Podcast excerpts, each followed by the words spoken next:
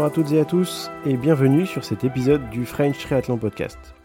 Aujourd'hui, conformément à la promesse de ce podcast, je vais vous entraîner un petit peu dans le monde de la physiologie de l'exercice et je voudrais en particulier aborder le sujet de la flexibilité métabolique.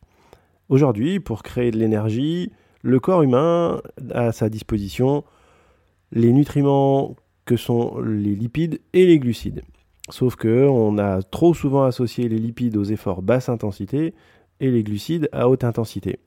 C'est partiellement vrai, et surtout le corps humain, qui est une formidable machine, a la capacité de s'adapter.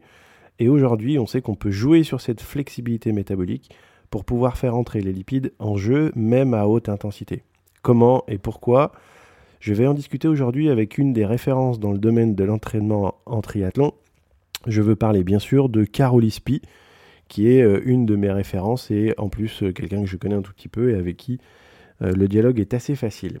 Je vous laisse découvrir cet entretien et je vous donne rendez-vous après cet épisode pour vous donner quelques indices supplémentaires et quelques pistes à explorer pour faire jouer cette flexibilité métabolique. Bonne écoute Bonjour à toutes et à tous et bienvenue sur cet épisode du French Triathlon Podcast. Euh, aujourd'hui, j'ai la chance et l'immense honneur de partager un petit moment avec une référence dans le monde de l'entraînement, du triathlon longue distance en France.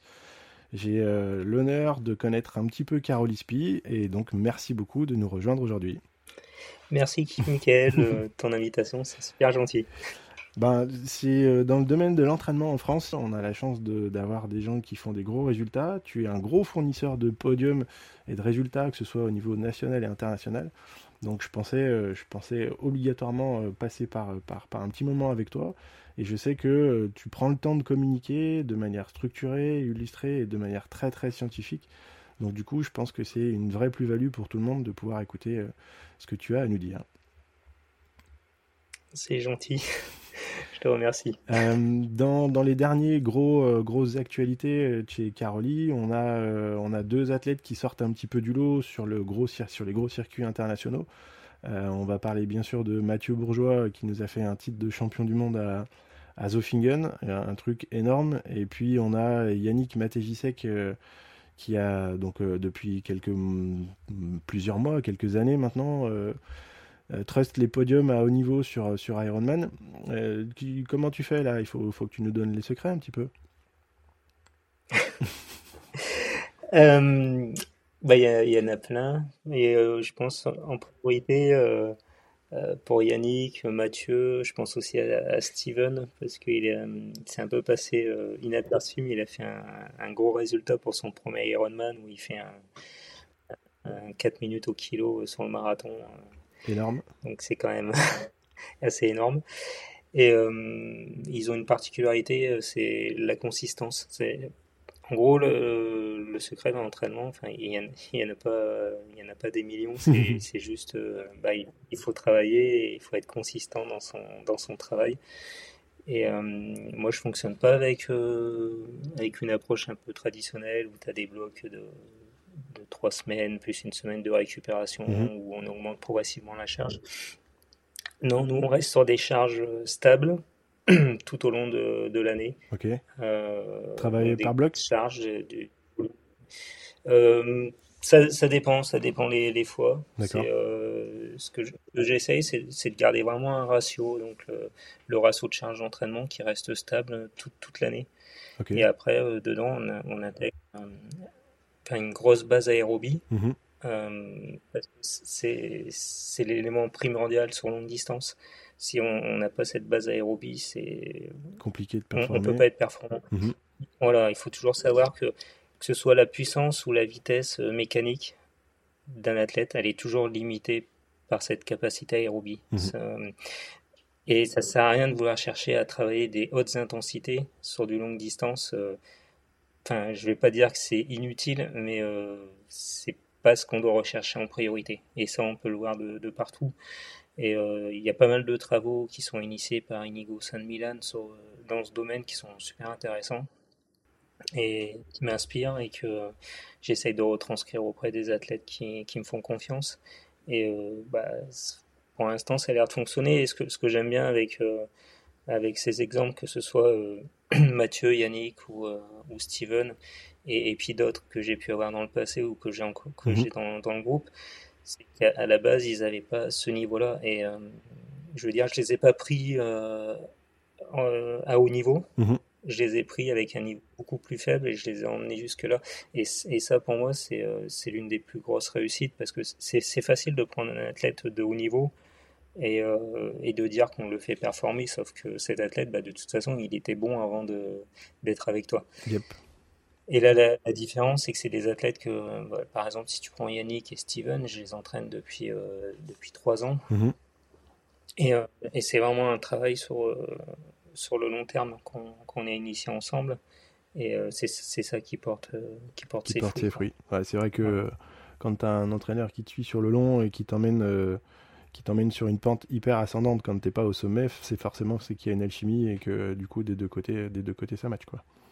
Ouais, et puis c'est, j'ai pu le voir avec plein d'autres athlètes. Hein. Je vois par exemple, bah, si tu prends Erwan Jacobi que, que j'ai entraîné avant, je l'ai pris, il était à 30 minutes sur 10 km.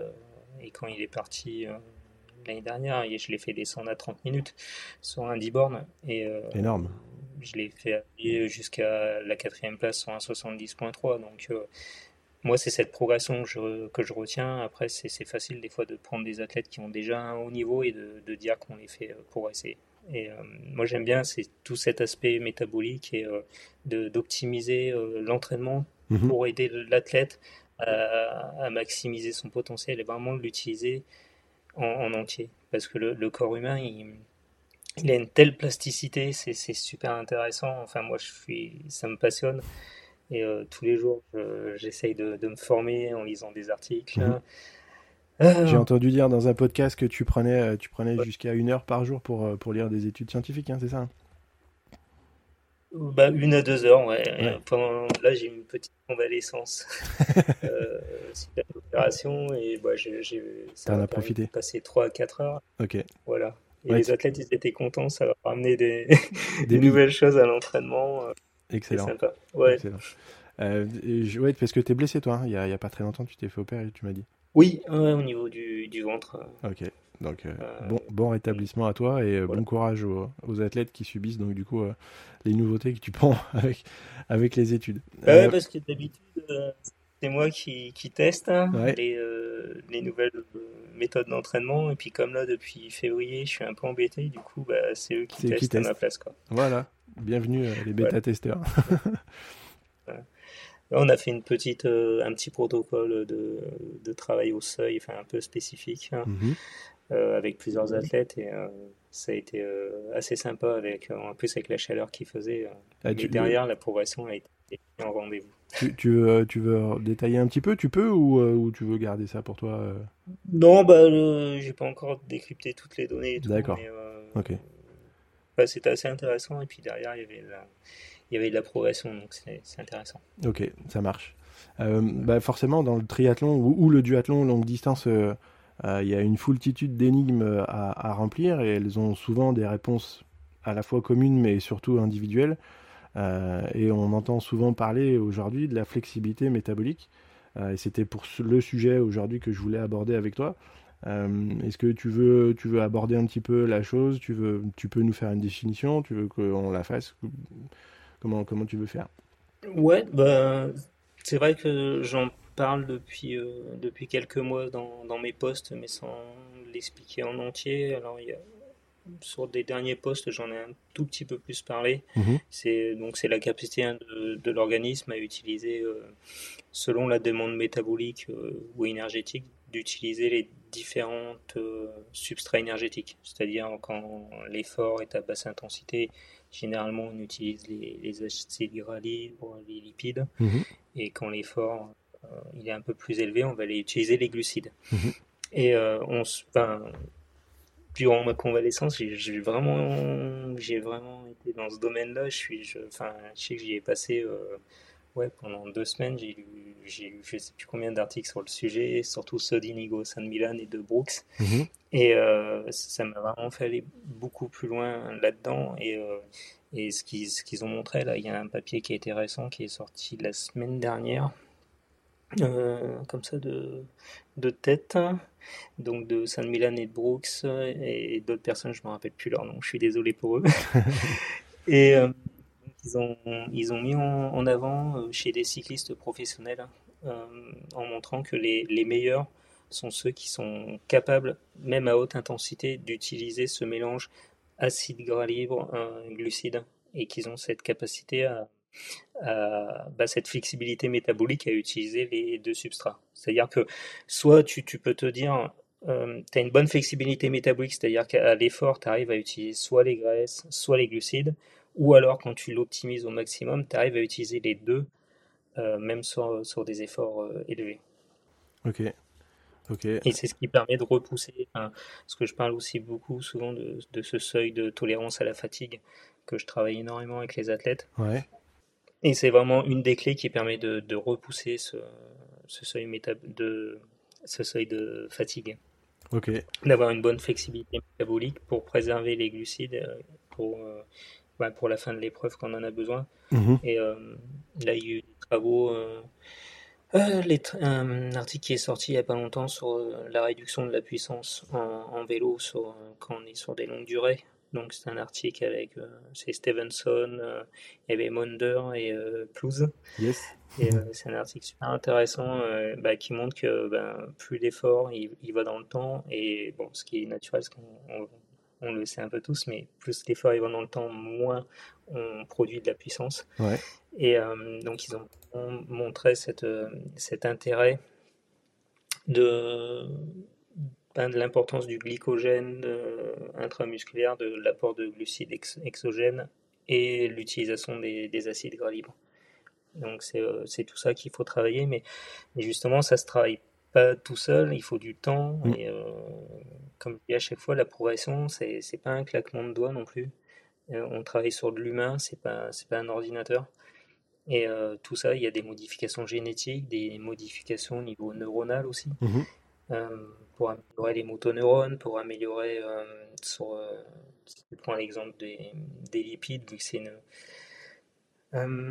c'est euh, un domaine d'intensité qui est, euh, qui est moins performant parce que tu as besoin de plus d'oxygène mhm. pour transformer les acides gras en glucides. Du coup, tu es obligé de réduire ton intensité. Mais là-dessus, tu, tu, peux jouer en améliorant euh, les kinases, donc tout ce qui permet, les enzymes qui permettent d'accélérer les, les, réactions. Du, coup, tu, tu, peux utiliser les, les lipides pour être du coup plus performant sur des exercices prolongés. Euh, avec une intensité quand même un peu élevée. Yes. Alors, je, je, enfin, je, on en parlait euh, une fois où on s'était appelé euh, sur la formation de Dan Plus, notamment sur le low carb. Lui, il utilise, il, il, illustre aussi beaucoup ses, ses propos avec les athlètes ou avec lui-même. Hein. Donc, Dan Plus, pour la petite info et pour le, le mémoire, c'est aujourd'hui le recordman Edge Group à Kona. C'est lui qui, c'est l'amateur qui a été le plus vite sur Kona. C'est aussi un docteur en physiologie de l'exercice, donc euh, c'est à la fois un athlète mais un entraîneur. Euh, et notamment euh, sur là sur la dernière année, malheureusement on n'aura pas l'occasion de voir la concrétisation de cette collaboration, mais il entraînait Javier Gomez avec des, performances de ma boule et je pense qu'il l'a un petit peu emmené vers le low carb et donc en, en entraînant cette flexibilité métabolique. Mais avant il utilisait Matt donc, euh, pour la petite info, c'est celui qui a fait champion du monde Age Group à, Saint-Georges cette année, au mois de mai. Donc, c'est un athlète qui est très proche de lui physiologiquement, euh, qui a une, ils ont les deux mêmes, ils ont le même VO2, ils ont les mêmes seuils. Par contre, ils ont fait deux tests avec des masques à échange gazeux. Et euh, surtout, l'évolution de l'échange du, test, l'échange gazeux est vraiment complètement différent. Kerr était, à l'époque de cette expérimentation-là, était un athlète high carb, c'est-à-dire qu'il était vraiment 100% du temps sur le high carb, et euh, Dan Plus, lui, était, déjà low carb depuis plusieurs années. Ils ont euh, le, même, euh, le même seuil critique de, puissance critique, ils ont une CP 60 à, à 330, je crois, de tête, à l'époque, hein, parce que maintenant Kerr, il s'est amélioré. Par contre, sur une puissance donnée, à 270 watts, qui était une puissance relativement euh, proche de leur puissance cible Ironman. Madcare était à 88% que sur les glucides. là où Dan Plouse était à 70% que sur les lipides. Donc c'était euh, c'est quand même euh, assez impressionnant de voir une, euh, une différence telle sur la physiologie de l'effort quand on sait que sur le même seuil, sur la même intensité, on arrive quasiment à avoir une utilisation que des lipides, là où un autre athlète ne va utiliser que des glucides. Ouais. C'est la magie du corps humain. C'est la magie du corps humain. Et donc, du coup, c'est là où on sait, par exemple, le petit détail qui vaut son pesant d'or, c'est qu'on a 2000 calories à peu près de stock de glycogène entre 2 et 2500, 3000 pour certains extraterrestres, mais euh, c'est un réservoir fini et qu'il faut entretenir à, l'effort, ce qui implique deux choses, c'est d'être capable d'ingérer beaucoup euh, sur, sur la durée, et puis euh, de, restituer, de restituer sur le temps, et alors qu'on a 40 000 calories de lipides dispo quasiment tout le temps en stock circulant, mais on ne sait plus les utiliser. Donc je suppose que c'est là-dessus sur lequel tu vas jouer avec, avec les entraînements et l'alimentation. Oui, exact. Euh, bah, comme j'ai dit, c'est vrai que moi je suis euh, suis pas un fan de low carb, 100% euh, low carb. je suis pas un fan de 100% high carb. Alors même c'est vrai que dans mes dans mes posts, on peut on peut penser que je suis high carb tout le temps, mais non. En gros, j'utilise le high carb parce que sur toutes les recherches euh, scientifiques, enfin, ils convergent tous sur le même point en disant que pour être performant dans les sports d'endurance, c'est le, high carb qui gagne par rapport au low carb. Mhm. Et, euh, mais d'un autre côté, euh, le, la, faculté, la faculté à utiliser les graisses est aussi extrêmement importante, mais extrêmement importante que ce soit à l'effort, mais aussi pour les adaptations de l'entraînement. Mhm. Parce que tout à l'heure, quand, quand, je parlais de que la vitesse et la puissance mécanique sont toujours limitées par le système aérobie, donc le système oxydatif. Mm. C'est pas pour rien, c'est-à-dire que si tu veux améliorer ta, ton fonctionnement mitochondrial, c'est pas en allant faire de la haute intensité que, que ça va fonctionner, et, euh, mais c'est en faisant de la, de la, basse intensité ou de la, enfin, la basse intensité ou un contrôle d'intensité spécifique mm-hmm. pour permettre d'utiliser les lipides à l'effort pour améliorer cette euh, flexibilité métabolique et cette efficience mitochondriale, parce que les deux vont, ensemble, mm. que ce soit au niveau performance ou au niveau santé aussi, parce que c'est un gros enjeu de santé aussi, cette, euh, cette fonction mitochondriale. Et, euh, et c'est vrai que moi je suis parti plus, je suis pas parti, enfin je suis jamais, été partisan sur l'extrémisme en me disant par exemple tout HIT, tout basse intensité ou tout high carb ou au carb, j'ai toujours euh, voulu nuancer et, c'est comme ça que je me suis intéressé aux stratégies nutritionnelles, à la périodisation nutritionnelle. Mhm. C'est comment utiliser euh, les différentes sources énergétiques pour utiliser le meilleur de, chacun. C'est-à-dire que quand, quand tu prends le, les, les, séances en low carb, elles ont un intérêt. les séances en high carb, pour moi, elles ont un intérêt pour que les athlètes n'aient pas de troubles gastriques à l'effort, mais aussi parce que si tu ne manges plus de glucides, tu n'arrives plus à les assimiler. Et donc si tu n'arrives plus à les assimiler, forcément, bah, quand tu vas vouloir en prendre pendant la course, bah, tu vas avoir des troubles gastriques. Mm. Donc il faut trouver le, bon euh, ratio là-dedans. Donc là c'est vrai que enfin, moi je sais que par exemple j'ai des séances où les athlètes ils font 3, 4, 5 heures de vélo à basse intensité, mais euh, en low carb, c'est-à-dire sans apport de, glucides. Mhm. Des séances de time pour Ironman où euh, il y a des périodes où ils n'ont pas de glucides, des périodes où ils ont des glucides. Des séances à haute intensité où on a besoin de, glucides justement pour, euh, pour maintenir la qualité de l'entraînement. Et là, ils prennent des glucides, mais aussi parce que le, le lactate, donc il est, il est dépendant il était pendant des, glucides. Mhm. Et si tu veux avoir une bonne signalisation cellulaire pendant l'effort, on a besoin de ce, on a besoin d'avoir de cet apport en, glucides. Après, ça va encore plus loin. C'est, euh, l'organisme il fonctionne de manière globale. Et euh, quand quand, c'est vrai qu'il y a eu pas mal de travaux qui ont été faits sur la MPK, donc qui est une enzyme de, qui, permet qu'il y ait un senseur énergétique. Mhm. Et de là, à partir, de là, euh, quand tu veux euh, augmenter ta biogenèse mitochondriale, et eh ben, sur les efforts d'endurance, ça passe souvent par stimuler le, cet AMPK pour réussir à, solliciter, à signaliser aussi PGC alpha qui lui va augmenter la biogenèse mitochondriale. Donc c'est un peu complexe tout ça, mais tout ça pour dire que quand tu fais des efforts à haute intensité, que tu prennes ou pas des glucides, il ne va pas y avoir de conséquences, puisque euh, cet AMPK va être sollicité naturellement par la haute intensité. Et quand tu fais de la basse intensité, si tu veux solliciter cette enzyme AMPK, donc cette kinase, eh ben, le fait de ne pas prendre de glucides pendant l'effort va permettre également de la signaliser. Donc en jouant sur ces différents tableaux-là, tu arrives à avoir une approche euh, de l'entraînement qui, va aller améliorer bah, les différentes sources énergétiques. Et du coup, comme c'est de la réaction physiologique, c'est sur du long terme et ça se fait pas, euh, ça se fait pas à quelques jours d'une course. C'est sur la périodisation globale ah bah, et sur toute l'année.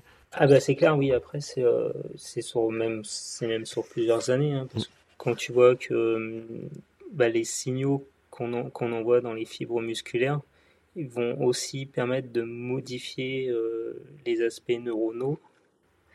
Euh, donc tu, te rends compte que, parce que pour qu'il y ait des propagations, propagation d'un flux nerveux euh, au niveau des, cellules musculaires, donc il y a les motoneurones qui fonctionnent, si tu veux des motoneurones qui soient spécifiques pour améliorer euh, la plasticité musculaire.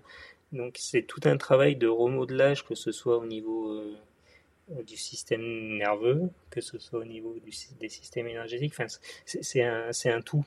Il faut reprogrammer le système musculaire et reprogrammer le système physiologique. Voilà, c'est ça. Mm. Et ça, ça se fait pas du jour au lendemain. C'est pour ça quand on me dit, euh, ouais, on va faire progresser l'athlète euh, en 4, 8 semaines, 12 semaines, enfin, ça, ça, enfin, pour moi, ça me fait rire. C'est pas possible. Enfin, toi aussi, tu dois C'est pas possible. Non, non.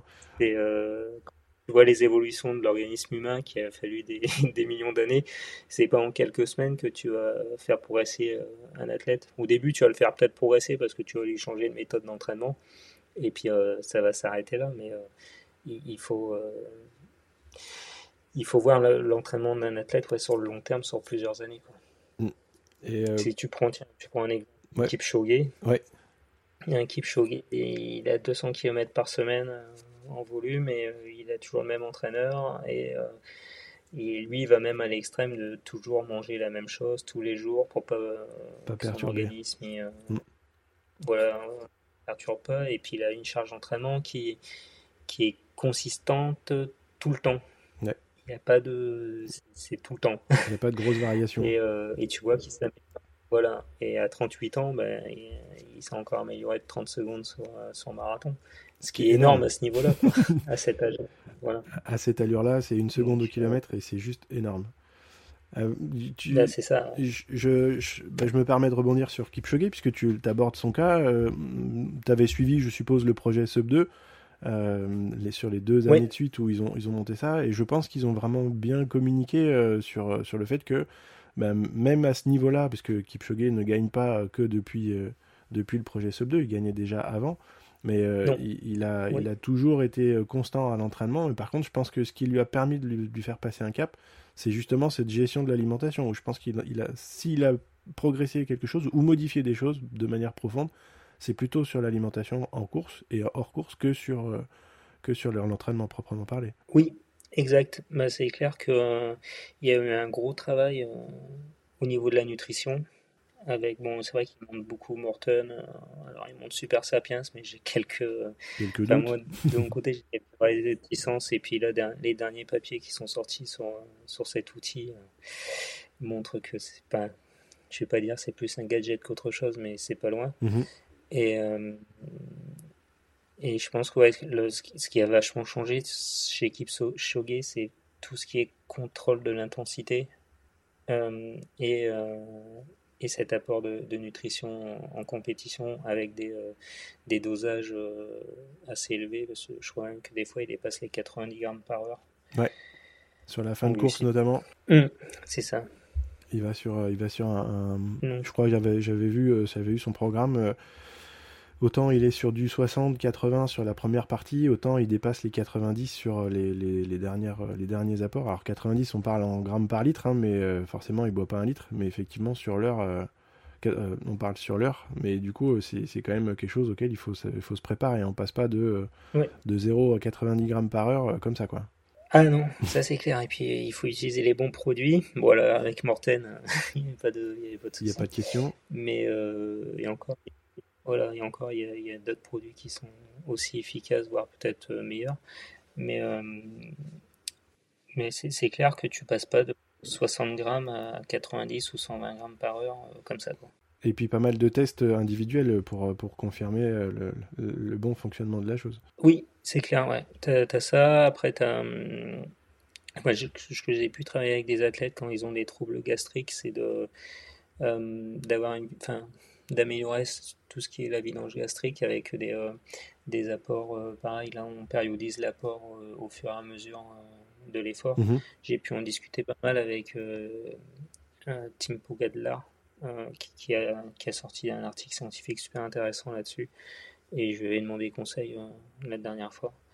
Et euh, c'est des choses qui sont intéressantes. Tu, peux aussi ne pas utiliser tout le temps 90, mais, avoir des, des apports différents, ben, un peu comme tu disais avec Kipchoge. Mhm. Tout ça pour éviter les, les troubles gastriques et avoir une meilleure assimilation. Après, tout dépend. Je vois, moi, par exemple, Yannick, il est à 120 grammes par heure, il a un estomac en plomb, il a aucun souci. Donc tu vois, avec ça. À ne pas reproduire à la maison, pas tout de suite. Voilà, non, mais voilà, c'est tout dépend de. Bah, c'est une démarche individuelle et j'ai des athlètes qui, qui ont du mal à être à 60 même, tu vois. Et euh, j'en ai d'autres, euh, on arrive à monter euh, progressivement à 90.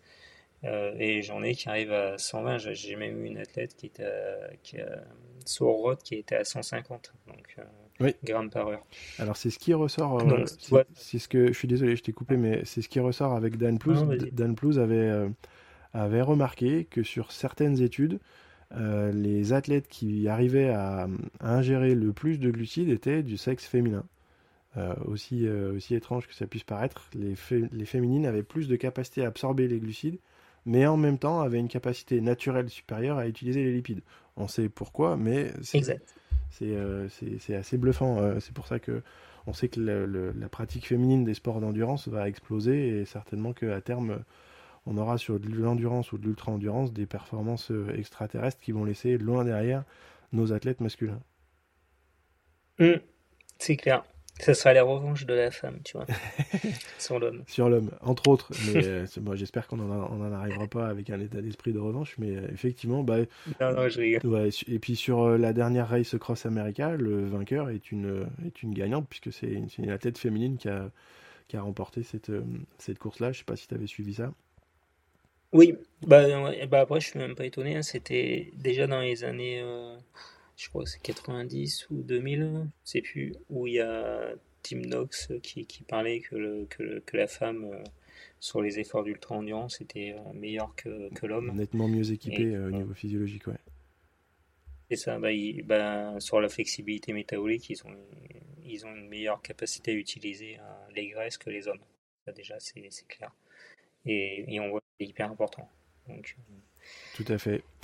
Euh, pour en, revenir à donc du coup, euh, par exemple, tu, tu parlais de Yannick. Euh, d'ailleurs, petit aparté, je crois qu'il lui est arrivé une petite mésaventure il y a pas longtemps. Il va être en forme là pour Kona ou tout va, tout va aller comme il faut? Bah, écoute, on a tout fait pour qu'il soit en forme. Ouais. voilà, sur les dernières séances, en tout cas, le, niveau de forme est juste énorme. Énorme. C'est-à-dire, il est encore pour par rapport à, par rapport à Victoria, il est encore progressé par rapport à Vichy. Euh, alors, un mal pour un bien, parce que ce qui lui est arrivé, donc il, il est, il est tombé hein, en, vélo. Euh, il, euh, il, a eu pas mal de points au niveau des doigts, donc ce qui l'a empêché de, de, nager mais euh, d'un autre côté, ce qui lui a permis de ne pas travailler, parce que Yannick, la, différence avec beaucoup d'autres triathlètes professionnels, c'est que Yannick travaille et il travaille, surtout de, nuit. Euh, il est policier euh, dans des quartiers chauds de, Montpellier. Mhm. Et on discutait, parce qu'on discute énormément ensemble, c'est pas un métier facile, c'est vraiment pas facile ce qu'il ce fait tous les jours. Et, et franchement, je lui tiens mon, chapeau parce que il a une, force. Alors quand je dis il a un estomac en plomb, bah, il, a un, il a un mental, euh, mental pareil, de fou. Mm. À toutes les hein, c'est juste impressionnant. Et euh, donc voilà, c'est pour ça que je dis, d'un côté, euh, bah, ça l'a empêché de nager, mais d'un autre côté, ça lui a permis aussi de, de recharger un peu. De reposer un peu. Et, du coup, bah, sur les dernières données d'entraînement, franchement, il ils sont pas mal, il a, il a, bien progressé, on a pu bien mettre en place euh, l'acclimatation à la chaleur comme on voulait le faire. Donc pour l'instant, je dirais que tout est ouvert, euh, si ce n'est que bah, va peut-être manquer un peu de volume en natation. Donc euh, il a repris là depuis quelques jours, sans avoir du tout de sensation, mais c'est normal. Donc normalement, l'avantage c'est que comme c'est pas un nageur, mm il va pas avoir beaucoup perdu. Parce que généralement, quand on n'est pas nageur, on perd pas beaucoup. Parce qu'au final, euh, ça joue sur la, sur la technique. Tu as des techniques. Euh, bah, quand tu n'as pas une bonne technique, au final, tu la perds, tu la perds pas. Et il faut juste remettre un peu de volume pour retrouver rapidement le niveau que tu avais. Quoi. Ok. Bon, en tout cas, Yannick, si tu nous écoutes un jour, euh, bonne, bonne guérison, remets-toi bien, bon voyage. Et puis surtout, ben, bonne course. Peut-être rendez-vous là-bas sur place. Si j'arrive à l'attraper, ça serait sympa de faire un petit épisode avec lui. Euh, ah bah, si tu veux, je te mettrai en relation avec lui euh, sans souci. Avec grand plaisir, avec grand plaisir. En plus, il aime bien partager. Euh, c'est quelqu'un qui, ouais, qui partage beaucoup aussi. c'est ouais, un athlète qui est assez humble. Et, super mec. Ouais, sur les réseaux, on voit qu'il communique vraiment de la bonne façon et c'est super mm. agréable de le suivre. Non, dis c'est agréable de, de c'est agréable de l'entraîner. J'espère qu'il va réussir à concrétiser son projet de, de passer professionnel et de trouver des, financements qui peuvent lui permettre de travailler un jour en moins par semaine. Euh, c'est énorme de, de, voir le niveau de performance qu'il y a et de, de voir la difficulté qu'il y a de passer le statut pro. Euh, parce que c'est un investissement de ma mm. boule. Euh, déjà, quand on voit les, les pros qui dorment, mangent, s'entraînent et ne font que ça, ils, ils ont des performances de malade. Mais en plus, Yannick, il a quasiment la même chose, mais il bosse, il bosse mais de nuit. Et ça, ça doit être une gestion au, cordeau parce que on sait à quel point les cycles sont importants, la, la récupération pour aller capitaliser sur les entraînements d'après. Donc la qualité du sommeil, la quantité, ça doit être euh, énorme. et, plus que la diététique, c'est son, euh, c'est son rythme de vie qui, qui doit être, euh, enfin, il doit être millimétré quoi. Ça doit être une organisation de malade pour, pour vous deux. Ouais, bah c'est ce que j'allais te dire, c'est que ça fait plusieurs années où on est vraiment, enfin sur surtout là, les deux dernières années, euh, avec son projet de voir passer pro, où on a une démarche euh, optimisée, mais à max. Quoi. Mhm. on ne pourrait pas faire plus. Mhm. Euh, j'ai un suivi HRV quotidien avec lui. on, échange beaucoup par rapport à. Parce que la HRV, c'est bien, mais il y a, a pas que. fatigue que tu ressens, c'est mhm. autre chose, il n'y a pas que. Et donc, c'est vraiment Enfin, tout ça, c'est hyper optimisé pour, pour réussir à, à faire ce qu'il fait. Ok. Et c'est vraiment pas simple. Non, bah je.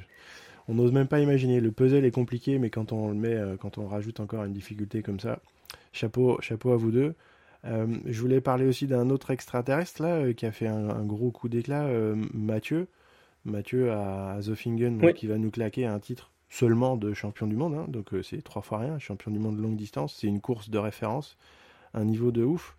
Euh, du coup, mm. donc petit coucou à Mathieu que j'ai la chance de connaître un peu euh, et de côtoyer de temps en temps. Est-ce qu'il y, a, y a quelque chose sur lequel vous avez particulièrement insisté sur, sur Mathieu avec je sais que c'est un athlète un peu à part, Mathieu. Donc, est-ce qu'au niveau de l'alimentation, ça a été facile pour lui?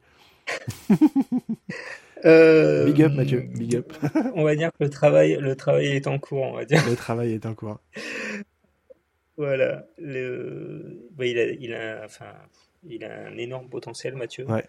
Euh, il n'a pas, il a pas de chance parce qu'il il est sujet aux blessures, donc ça a été euh, un hiver compliqué, ce qui a fait que bah, depuis Zofingen de l'année dernière, donc il fait troisième à Zofingen. Mhm.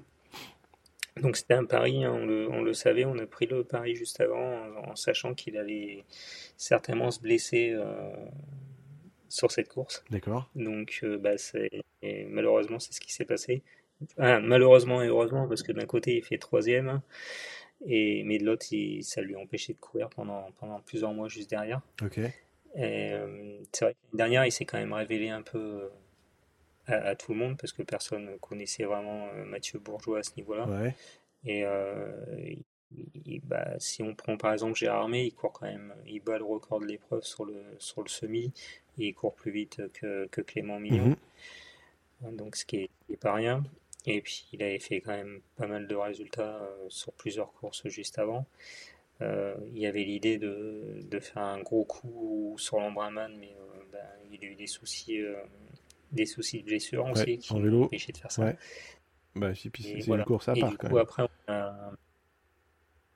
Ouais, mais c'est plus vrai, il est, il est fragile, et fragile de, de, par sa, sa mécanique euh, de la manière dont il court et tout. Mhm. Donc, euh, belle allure, mais bah, souvent les, athlètes, quand ils ont une belle allure, ils sont aussi euh, fragiles parce que ça, ça, ça, génère des grosses contraintes. Un profil Brownlee-esque, va-t-on dire C'est ça. Et, mais à côté, voilà, il est capable de faire des, des choses, des, de très belles choses. Et, euh, et là, bah, il y a eu ouais, le Zofingen. Euh, pour la petite histoire, normalement, à la base, c'était pas celui-là d'objectif. euh, L'objectif, c'était, euh, c'était l'Ironman de Wells. mais ça n'avait pas été possible. Et on, la décision s'est prise. Un peu au dernier moment Je crois.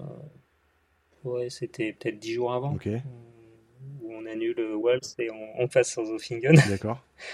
Donc, euh, bon, après, voilà, le, mis à part l'orientation, enfin, finalement, Zofingen, c'est un, un, petit Ironman, on va dire.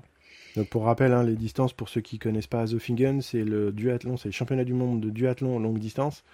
Donc, cette année, c'était encore un petit peu particulier, je crois, parce qu'ils ont rallongé un peu. Normalement, c'était 8, 150 et 30. Et là, cette année, c'était 10, hein, je crois. Hein. Euh, c'est non un peu moins de 10, mais, mais bon, les parcours, les parcours sont, dénivelés, du maboule. C'est du trail. Ouais, du trail. C'est impressionnant en course à pied. Euh, enfin, j'ai suivi toute la course, euh, ce qui a été retransmis en direct. Déjà, je l'avais suivi l'année dernière. On voyait pas bien parce qu'il pleuvait toute la, il a plu toute la, toute la course. Là, ils ont eu beau temps. Et ouais, c'est, c'est, c'est un espèce de trail quoi. Quand j'ai, j'ai analysé les données, c'est, c'est un, un, bon chantier. c'est, c'est fort ce qu'il a fait parce que ouais. Puis il y a, il y a du niveau quand même à, à Zofingen. Euh, et même en vélo. Enfin, il a, enfin, à la rigueur, si on doit regarder la course, là où j'ai été le plus impressionné par rapport à, Mathieu, c'est le niveau vélo qu'il a eu sur. Euh, ouais, ouais, parce qu'il fait, il fait vraiment un gros vélo. Après, sur la course à pied, je, je sais le niveau qu'il a, donc je suis, je suis moins étonné.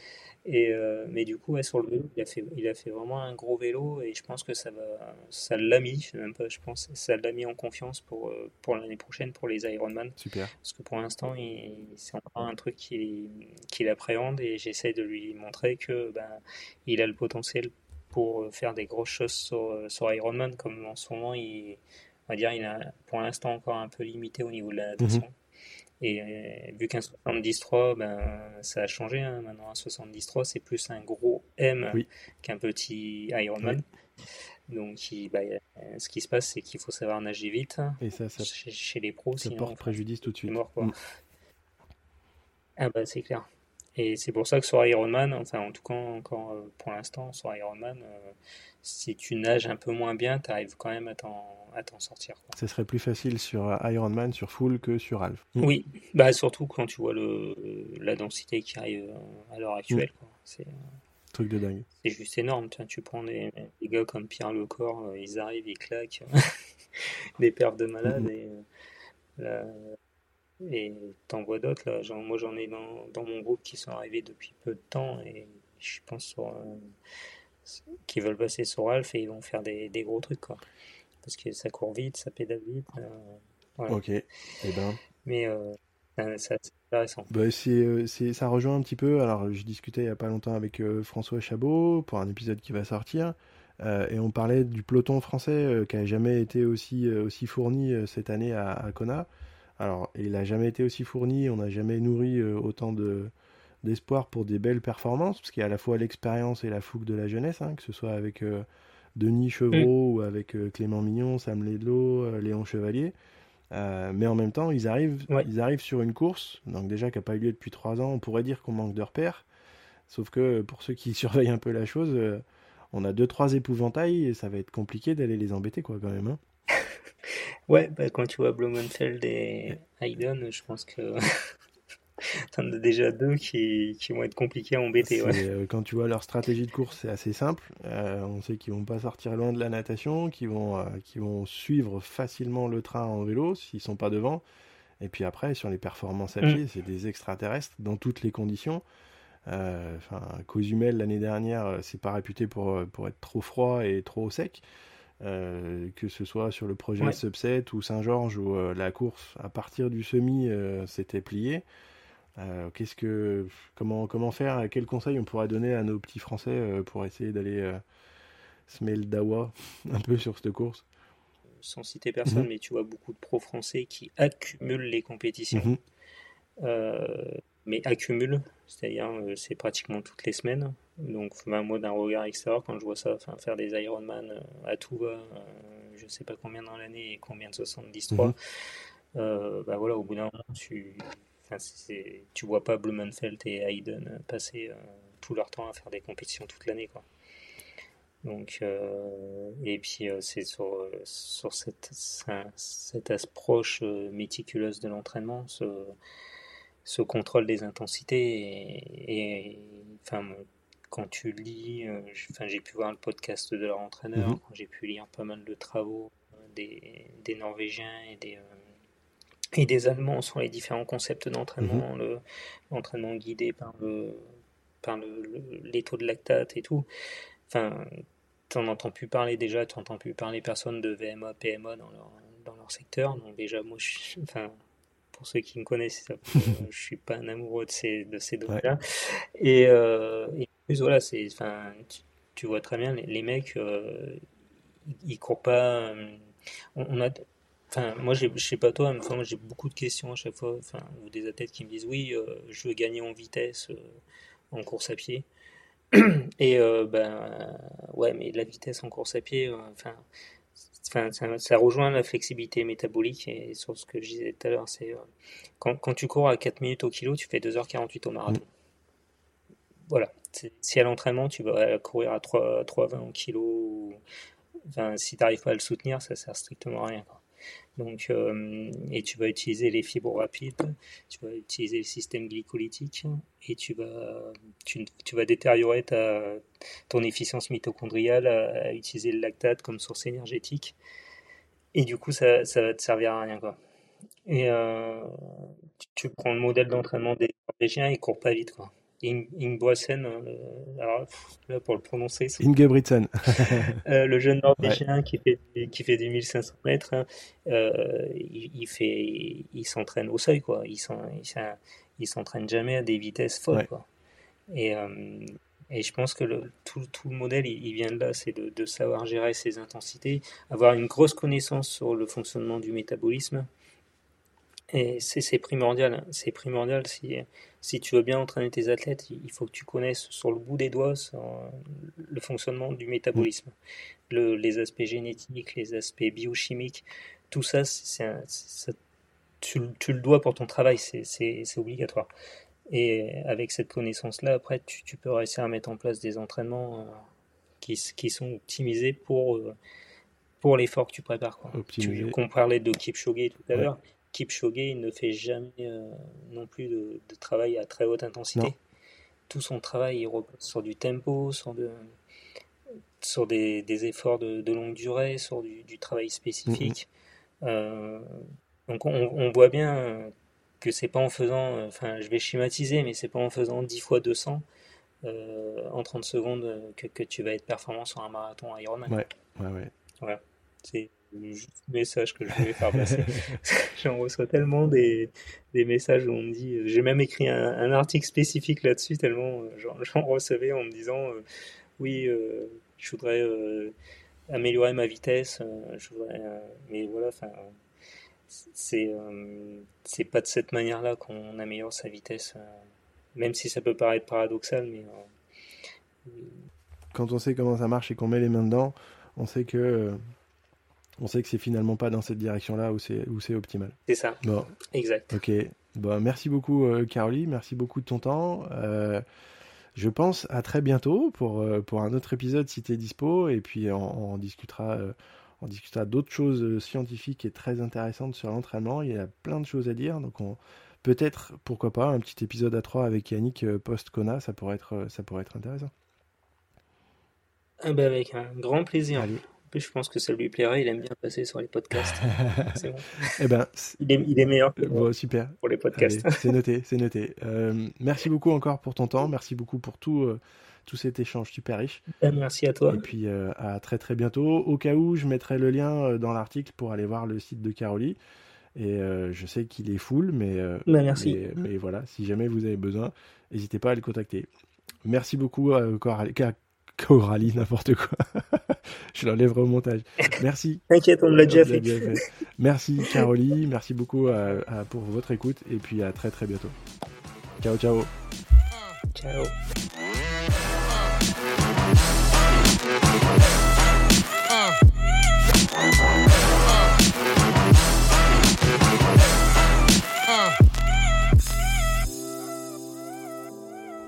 Allez, merci beaucoup pour votre écoute. J'espère que vous vous êtes euh, pris au jeu et que vous avez euh, bien apprécié cet échange.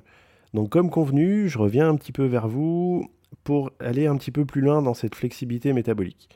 Aujourd'hui, la physiologie de l'exercice nous indique que on est un petit peu ce que l'on mange et que le corps humain est capable de s'adapter à ce qu'on lui apporte comme énergie. Ce qui veut dire que si on lui apporte des glucides en permanence, ce qui est un petit peu le cas dans notre régime euh, européen actuel, euh, il va délaisser un petit peu les glucides, les lipides, pardon. Ce qui se passe en fait, c'est qu'à chaque fois qu'on va apporter des glucides, le moteur à brûler des lipides va se mettre en veille. Et donc, euh, ça va poser un petit peu souci parce que aujourd'hui, le moteur à brûler des lipides, c'est nettement le diesel et même le super diesel pour les efforts d'endurance. Donc, pourquoi se couper d'un tel moteur euh, et devenir dépendant de la capacité à ingérer la totalité de nos calories dépensées, passer 2000 calories, en gel et autres choses glucidiques qui risquent de créer un gros euh, inconfort au niveau digestif. Et euh, on en a un petit peu parlé avec Caroline, mais il y a un rythme d'absorption que l'on ne peut pas dépasser et encore il faut s'y entraîner. On considère qu'à partir de 60 grammes de glucides par heure à absorber, il faut un entraînement particulier, ça demande quand même euh, un, sacré exercice que de consommer 60 grammes, et on peut parler même de 90 voire 120 grammes, ce que disait tout à l'heure Caroline. Alors que si on apporte un petit peu plus de calories avec les lipides, on diminue la quantité de calories absorbées en glucides. C'est quand même nettement intéressant. Je vous mets en lien euh, dans la description euh, la page du blog qui correspond. Je fais aussi une petite référence à Dan Plouse qui est un grand athlète euh, et un grand scientifique de l'entraînement. Lui, c'est un athlète low carb, tous ces athlètes sont low carb. Et euh, par référence, hein, j'en parle dans le, dans, le, dans, le podcast, il arrive que certains athlètes soient capables de faire un entraînement, euh, à l'entraînement en Ironman et à ne pas avoir besoin d'absorber de calories externes. Oui, messieurs, dames, 8000 calories, on les a largement dans notre corps humain, mais encore faut-il que le corps ait la faculté d'aller les chercher et les utiliser. On ne parle pas d'aller faire un Ironman à allure compétition, mais bien à l'entraînement. Donc les trois séances que je vais vous donner sur le petit lien, ce sera trois séances qui seront à thème, mais surtout qui seront dépendantes de l'alimentation, avant et pendant. Merci beaucoup pour votre écoute. Bonne lecture et bonne séance et bonne découverte si jamais euh, vous suivez les liens. Je reste à votre disposition si vous avez des questions et à très très bientôt pour un nouvel épisode. Ciao ciao